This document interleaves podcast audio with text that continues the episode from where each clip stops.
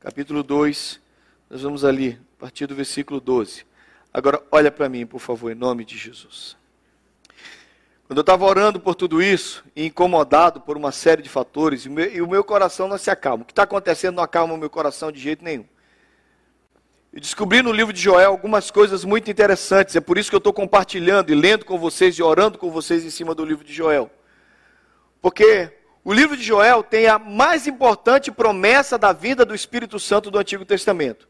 Em nenhum outro lugar, não, eu não consigo ver, em nenhum outro lugar no Antigo Testamento, a promessa da vinda do Espírito Santo é tão forte como no livro de Joel. E acontecerá que depois desses dias derramarei do meu espírito sobre toda a carne. Essa é a promessa. Tanto é que Pedro, cheio do Espírito Santo, pregando em Atos 2, usa o livro do profeta Joel. Agora, o livro do profeta Joel é um livro de três capítulos que a gente não consegue localizar na história, porque não tem. Os teólogos têm uma dificuldade incrível de localizar ou colocar cronologicamente esse livro na história do povo de Judá. E o tema principal do livro é uma desgraça e o dia do Senhor, uma praga.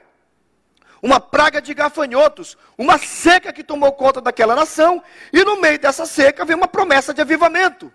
E aí o Espírito Santo começou a falar comigo, presta atenção, Thales, porque da praga pode vir um avivamento. Era a hora do homem crente. Vou repetir, porque você não entendeu. O Espírito Santo tem dito para nós, através de Joel, de uma praga pode vir um avivamento. No meio de um livro que fala de gafanhotos que devastaram a, as plantações, que devastaram os campos do povo de Judá. No meio de tudo aquilo, houve uma promessa da descida do Espírito Santo. Eu quero convidar você comigo a crer que no meio dessa praga chamada Covid, dessa pandemia, eu creio Deus pode fazer um avivamento, irmãos. Porque Ele abre um caminho do deserto. Ele é o waymaker. Ele é aquele que cria o caminho. Miracle worker, aquele que age milagrosamente. Ele mantém a sua promessa. Ele é a luz no meio das trevas. Ele vai fazer, irmãos. Aleluia. Então Deus me deu, aperta o botãozinho para mim, Jeff. Deus me deu cinco palavras que são claras no livro de, no livro de Joel. Vamos ler juntos? Aperta de novo, meu filho. É reconhecimento, rendição, restauração, restituição, reavivamento. Vamos ler juntos, bem forte. Vamos lá. Reconhecimento, rendição, Então, aperta o botãozinho de novo. A gente aprendeu semana passada que reconhecimento nós precisamos fazer o que Deus falou para o povo através de Joel. Olhem o que está acontecendo na vida de vocês. Percebam o que está acontecendo aí nesses dias. Nunca aconteceu algo igual, irmãos, nunca. Na história da humanidade, nós tivemos a transmissão mundial, o reconhecimento mundial de uma praga como essa. Claro que houve na Idade Média a peste negra, claro que houve a gripe, a gripe aviária, mas a, a, a gripe aviária, até mesmo a gripe espanhola, mas nunca desse jeito. Todo mundo, em tempo real, percebe, sabe o que está acontecendo, o mundo alarmado, preocupado, medroso. E aí Deus fala através de Joel: olhem para a história de vocês. Percebam na história de vocês o que aconteceu. Vejam que nunca houve assim no passado e chorem pelo que vocês perderam. Um inimigo minúsculo foi o que o, gafanhoto fez com o povo de Judá. Um inimigo pequeno destruiu a plantação de vocês, trouxe mortandade, prejuízo, vocês estão sofrendo por causa do gafanhoto. E parece que Deus que falou com Judá está dizendo para a gente: olha aí, povo da Betel, um inimigo pequeno, um vírus, trouxe mortandade, trouxe prejuízo, tirou a paz de vocês. Reconheçam que vocês perderam. Irmãos, nós perdemos o abraço, o sorriso, a visita. Hoje, você já notou que você não sabe nem como abraça a pessoa? Porque eu chego na casa das pessoas, eu vou na casa de todo mundo de máscara, porque se eles estiverem de máscara, eu estou de máscara. Se eles tirarem, disserem, se eles falarem para eu tirar a máscara, eu tiro. A gente já não sabe, a gente chega com a pessoa e fica, abraça, beija, afasta, como é que fica? Roubaram isso de nós. Nós temos que reconhecer que nós perdemos e até reconhecer que nós éramos mais felizes. E a nossa alegria em algumas coisas simples foi perdida. Por isso a gente precisa, a segunda coisa, precisamos nos render, nos render diante do Senhor. O texto fala, o profeta Joel fala para o povo: rasguem o coração, não somente as vestes. Vejam que vocês precisam se humilhar na minha presença. Reconheçam que vocês precisam se humilhar e venham para as minhas mãos e digam assim: Senhor, nós estamos nas tuas mãos entregues, vai ser o que o Senhor quiser. Irmãos, em nome de Jesus, você percebeu quão rendido nós estamos nessa situação também?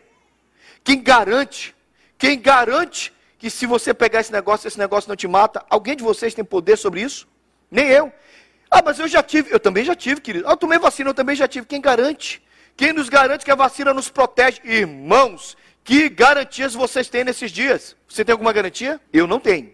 Então você não fica se enchendo de certezas com base no que as pessoas dizem. Nós estamos rendidos. Então, se nós estamos rendidos diante dessa situação, vamos nos render diante do Senhor. Já que a gente não tem como mudar a situação, vamos nos render diante do Senhor. E a palavra, a terceira palavra é restauração. Mas para você entender, você tem que ler comigo a partir do versículo 12. Aperta de novo. Deixa eu tentar aqui, Jeff, antes que você aperte. Ele continua. Simplesmente ele parou aqui também. Aperta o botãozinho para mim. Capítulo 2, vamos o 12, está com a Bíblia aberta. Preste atenção. Preste atenção no que Joel está dizendo para o povo. 2,12. Agora, porém, declara o Senhor, voltem-se para mim de todo o coração, com jejum, lamento e pranto. Vocês que foram visitados pela praga, façam isso. Rasguem o coração e não as vestes.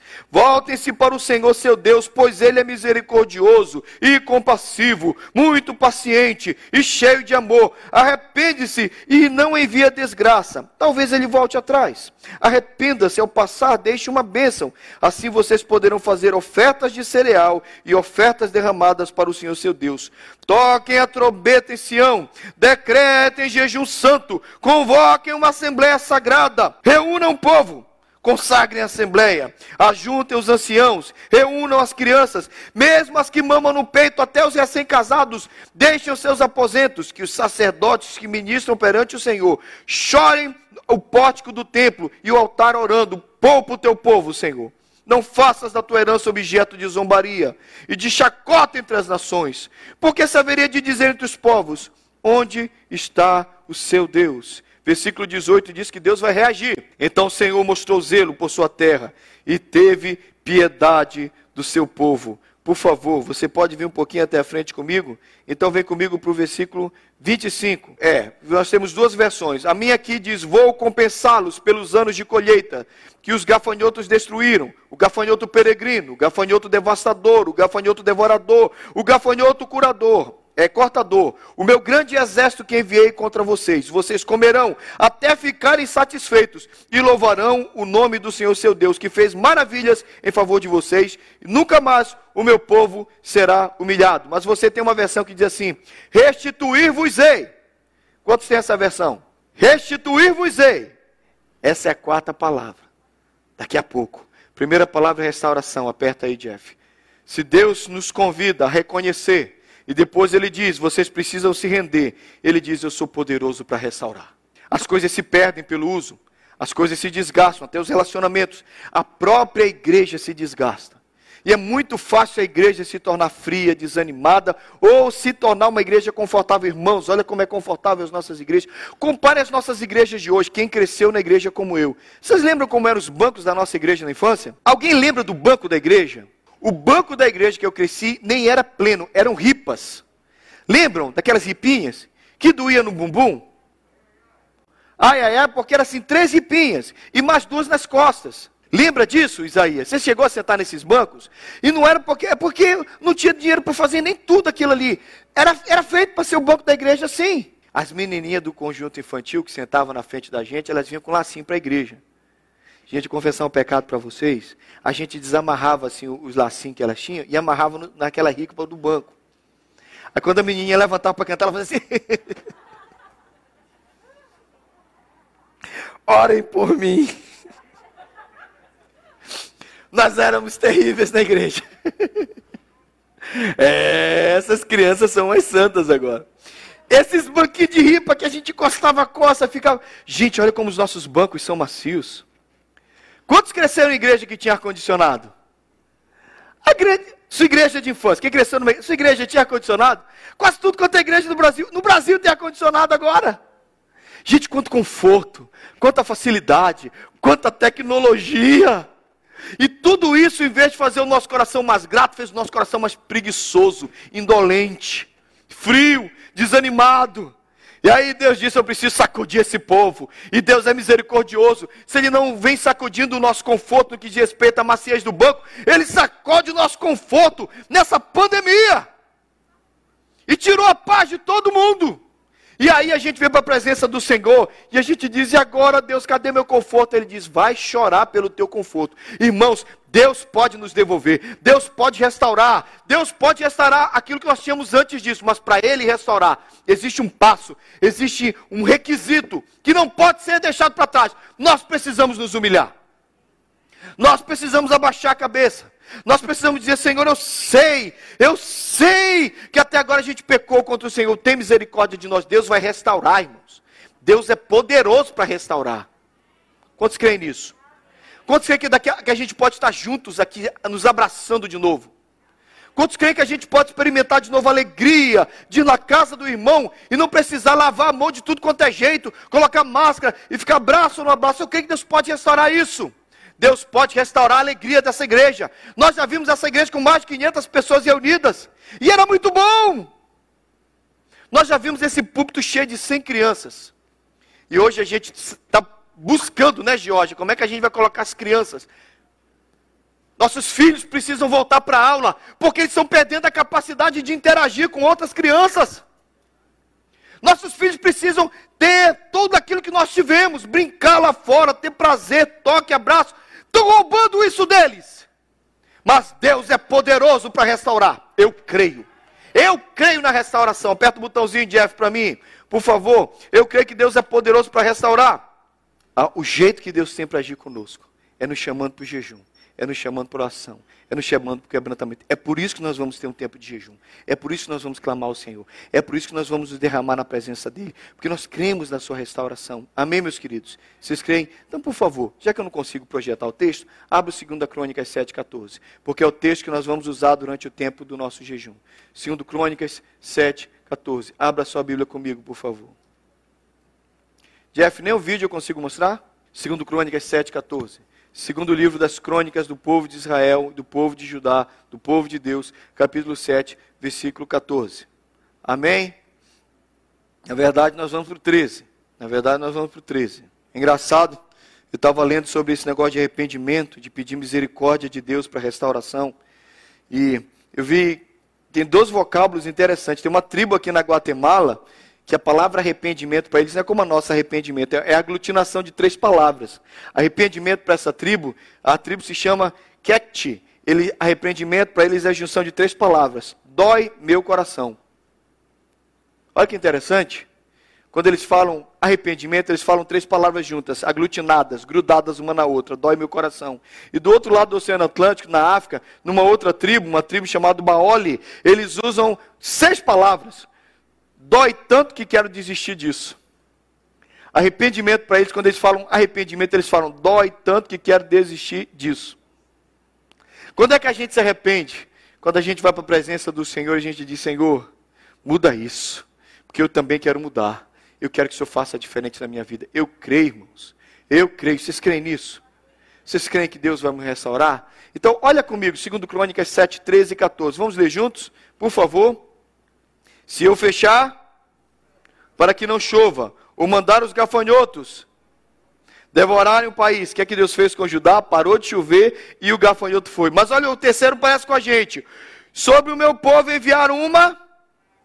E aí, se o meu povo, pelo meu nome, se humilhar e orar, buscar a minha face e se afastar dos seus maus caminhos, dos céus eu ouvirei, perdoarei o seu pecado e curarei a sua terra. Presta atenção, ouve, eu tenho batido nesse texto várias vezes durante esse ano. Se o meu povo que se chama, a gente conhece essa parte, se o meu povo que se chama pelo meu nome, eu vou restaurar, eu vou devolver. É verdade, Deus prometeu fazer tudo isso, mas antes, Ele está dizendo: se eu enviei, vocês precisam reconhecer e se quebrantar.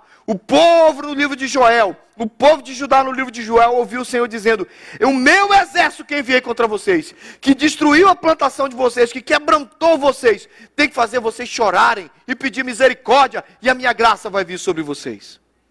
Agora, o povo da Betel de 2021 precisa entender isso.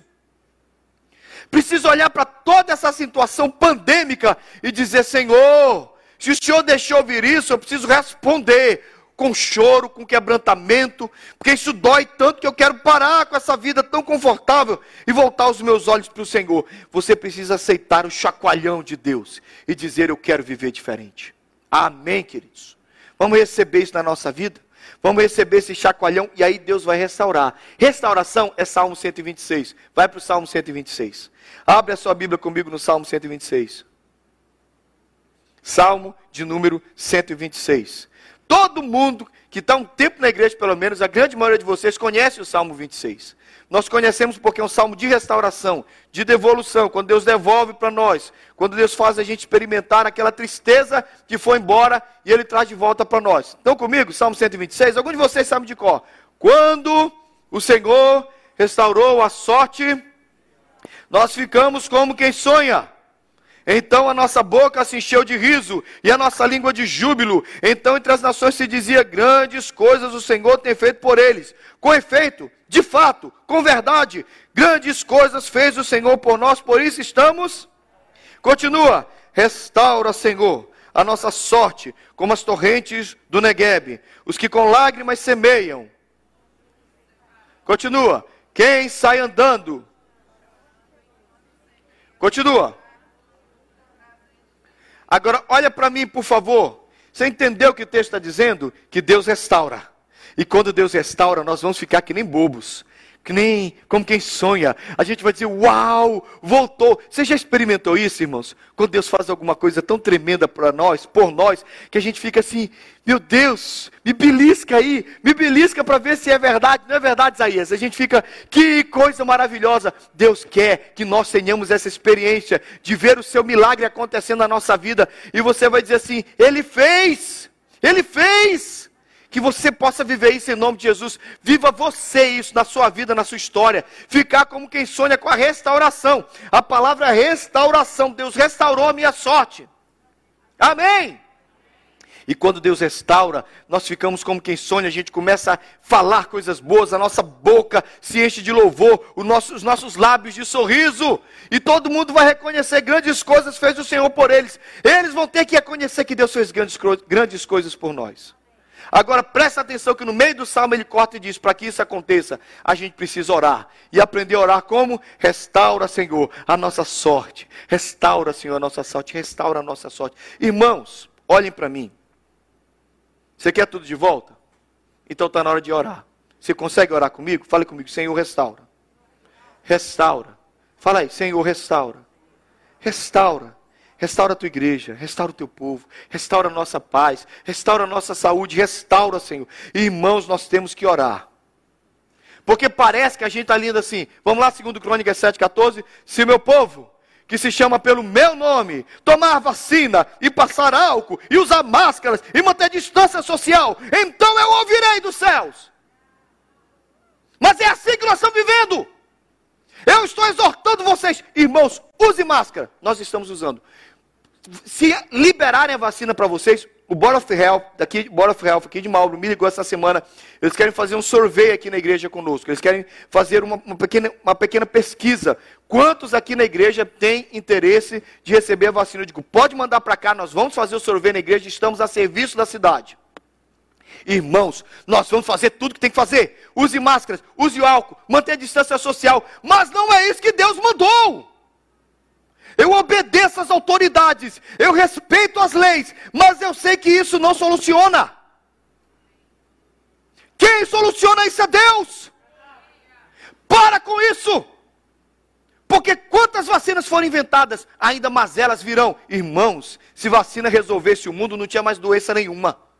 Mas para cada vacina que a gente cria, nasce uma nova doença. Mas para cada dificuldade que aparece, aparece, vem outra para cada situação que a gente resolve. Por isso, cuidado com esse seu versículo. Se meu povo, que se chama pelo meu nome, manter distância social, toma vacina, usa máscara, passa álcool. Então, eu, isso não é nosso, irmãos. Nós não solucionamos uma questão espiritual com soluções humanas. Nós não resolvemos uma situação espiritual com soluções humanas. Essa situação exige uma solução espiritual. Joelho no chão. Por isso nós vamos jejuar. Irmãos, nós não estamos sós. Tem muita gente orando.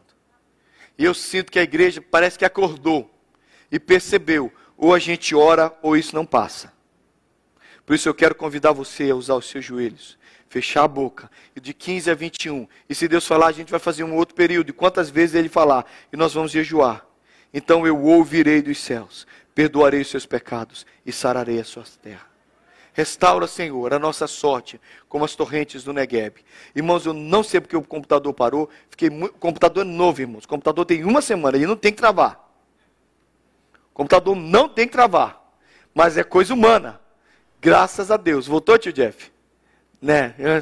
Muito bem. O computador é humano. Ele é humano, é tecnológico, é solução humana.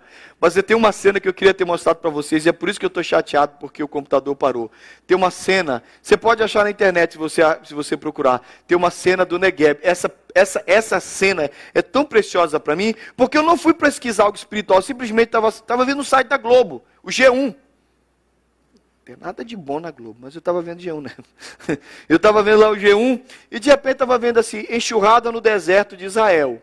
Aí eu peguei, cliquei e começou o vídeo. E o vídeo é num lugar chamado Negev, que é o deserto do Negev. Qualquer estudioso da Bíblia sabe que o Negev, quando ele fala restaura, Senhor, a nossa sorte, como as torrentes do Negev, não é a restauração de um rio. Negev é um deserto. Mas num período do ano, simplesmente o deserto se enche de água.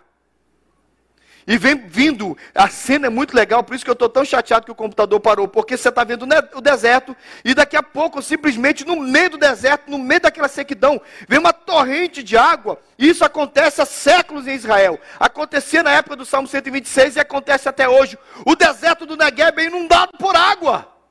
E no meio do deserto, aquilo que era seco se enche de um rio caudaloso. Porque é assim que Deus faz.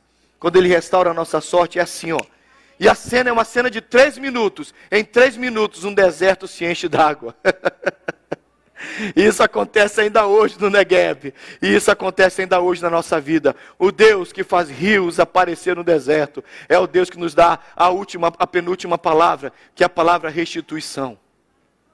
Restituir-vos-ei os anos que foram consumidos pelo gafanhoto o cortador, o migrador, o meu grande exército que enviei entre vós. Irmãos, eu creio que Deus pode restituir para nós aquilo que a pandemia nos tirou.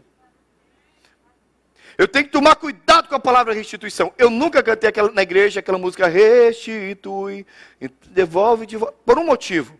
Porque restituição é uma coisa que eu não tenho poder sobre ela. Quem decide o que ele vai restituir para mim ou não é ele, não eu. Então, cuidado, porque essa doutrina perigosa entrou no seio da igreja e parece assim: tudo que me roubaram tem que restituir. Eu vi um crente uma vez falando: Pastor, roubaram o meu carro, tiraram meu toca. Lembra no Brasil roubavam toca-fita? Alguém já teve um toca-fita no carro? O Adriano teve vários. Lembra? Aquele toca-fita. Lembra aquele toca-fita que seu pai arrancava? Isso é mais velho ainda. O pessoal tinha medo, porque depois começou a arrancar a frente do CD, né? Mas antigamente se arrancava o toca-fita inteiro. Lembra disso? Cansei de ver meu pai. Meu pai trancava o carro e vinha com o toca-fita na mão pendurado. Ri não, gente. Ri não, era desse jeito. Você fez isso, né, Isaías? Você é velho que nem meu pai. E aí, aí você chegava no, no restaurante, na lanchonete da casa dos outros, deixava a chave do carro e toca-fita lá. Aí daqui a pouco você voltava pro carro assim, encaixava o toca-fita, o toca-fita funcionava. O toca-fita era tão, tão moderno que ele era auto-reverse. Os mais modernos, porque os antigos você tinha que puxar a fita, virar ao contrário e colocar para ouvir o lado B. Esse não, você apertava e ele tocava o outro lado. Sem você precisar mudar a fita. Olha que incrível! Você vê aí, Isaías? Olha o deserto Negev, pode soltar aí. Cara, pode soltar. Isso. Enquanto eu falo do. Vai demorar para chegar a água. Posso falar ainda do toca-fita aqui. Está aqui. Esse é um deserto. Pode desligar a luz? Pode desligar. Olha aqui, gente. Esse é o deserto do Negev. Olha isso, que coisa maravilhosa. Está tudo seco. Então, quando o povo de Israel orava, quando eles cantavam o Salmo 126, eles diziam: Senhor, restaura a nossa sorte, como as torrentes do Negueb. Restaura a nossa sorte, como as torrentes do Negueb. Eles estavam pensando nisso, irmãos. Estavam pensando nesse movimento aqui. Está indo, Jeff? É, rapaz, esse computador precisa de uma operação de libertação. Eu vou colocar a mão em cima dele hoje. Você cortou ou ele cortou aí? Cortou? Demoniado. Vamos orar. Vocês vão juntar uns cinco em cima dele hoje, colocar a mão. Deixa ele rodando aí, vai que ele aparece aí. Irmãos, Deus restaura a nossa sorte. Nem tudo acontece como a gente quer. Amém? Mas Deus está convidando a gente a crer que Deus vai trazer de volta essas coisas para nós. Eu estava falando desse negócio do alto reverso, do, tudo isso é porque o irmão uma vez chegou com essa doutrina comigo e falou: Pastor, roubaram meu toca-fita. E eu estou dizendo: Senhor, devolve o que é meu, restitui o que é meu. Irmãos, eu não tenho, eu não tenho como dizer isso para vocês. Eu não posso simplesmente definir que tudo que me tiraram tem que me devolver. Eu tenho Jó. Deus devolveu para Jó em dobro tudo que ele tinha, mas Deus não devolveu. Os filhos mortos morreram, se perderam. Se fosse para essa restituição ser total, tinha que voltar todos os filhos, inclusive os mortos. Eu não tenho poder para dizer o que Deus vai me restituir e o que Deus não vai me restituir. Na virada da vida, no turning point, na transformação da vida de Jacó, ele tem um toque de Deus na coxa. O nome dele é transformado de Jacó para Israel. E quando ele sai em Peniel, como é o nome de Jacó agora? Israel, e a coxa dele foi restaurada? Por que quem não fala, Senhor, restitui o movimento da minha coxa? Tem coisa que Deus marca a nossa vida e a gente perde e vai ficar marca em nós. Então, cuidado com essa doutrina da restituição que diz que Deus tem que devolver tudo que eu perdi. É verdade. Deus não tem que devolver tudo, devolver tudo que eu perdi, mas existem coisas que Deus devolve. Quando ele promete que ele vai devolver, não é, não é quando eu imponho, não é quando eu declaro com a minha fé, não. É quando ele decide. E o texto diz: Eu vou restituir o que vocês perderam. Eu vou devolver o que vocês perderam. O que o gafanhoto roubou, eu vou devolver. Sabe o que eu creio, irmãos? Deus é poderoso para restituir o que a gente perdeu. Se Deus restaura e Deus restitui, eu quero me alegrar no Deus que devolve. Porque o centro do livro de Lucas, na minha fé, é, são as três parábolas. E são três parábolas de coisas que se perdem e três parábolas de coisas que são restituídas. O pastor perde a ovelha e ela é devolvida. A mulher perde a moeda e ela é restituída. O pai perde o filho e o filho volta. Eu creio que é um Deus, um Deus que restitui, está falando conosco. Eu posso devolver o que vocês perderam. Eu posso devolver o que vocês perderam. Vocês creem nisso? Quantos concordam que nós devemos orar, jejuar e clamar para que Deus nos devolva essas coisas? Digam amém. Eu gosto muito dessa música que a gente está cantando. A música diz em, em português ela está muito legal, mas a gente tem insistido em cantar a parte em inglês porque ela diz Waymaker, Miracle Worker, Promise Keeper, Light in the Darkness, My God. Ele é o Waymaker, ele vai fazer um caminho no meio de tudo isso. Deus está fazendo um caminho no meio de tudo isso. Amém? Para nos restituir e restaurar isso que nós perdemos. Ele é poderoso para fazer o deserto do Negueb se encher com suas torrentes, torrentes na nossa vida. Ele age de forma milagrosa, ele é o miracle worker. A sua maneira de agir é no meio dos milagres. E ele vai manter a sua promessa, ele é o promise keeper. O que ele disse que ele vai fazer em Joel, ele vai fazer conosco. E a sua luz vai brilhar no meio de nós. Então, a partir do dia 15, eu convido a igreja Betel a estar em jejum por sete dias, para que Deus abra um caminho no meio desse deserto e cure a nossa vida. Quantos querem comigo? Podem dizer amém? Amém. amém. Vamos cantar? Vamos cantar. E vamos dizer para o Senhor: abre um caminho nesse deserto para nós. Vamos orar, irmãos? Quantos concordam comigo? Quantos querem orar comigo por restauração? Levante, fique de pé. Em nome de Jesus.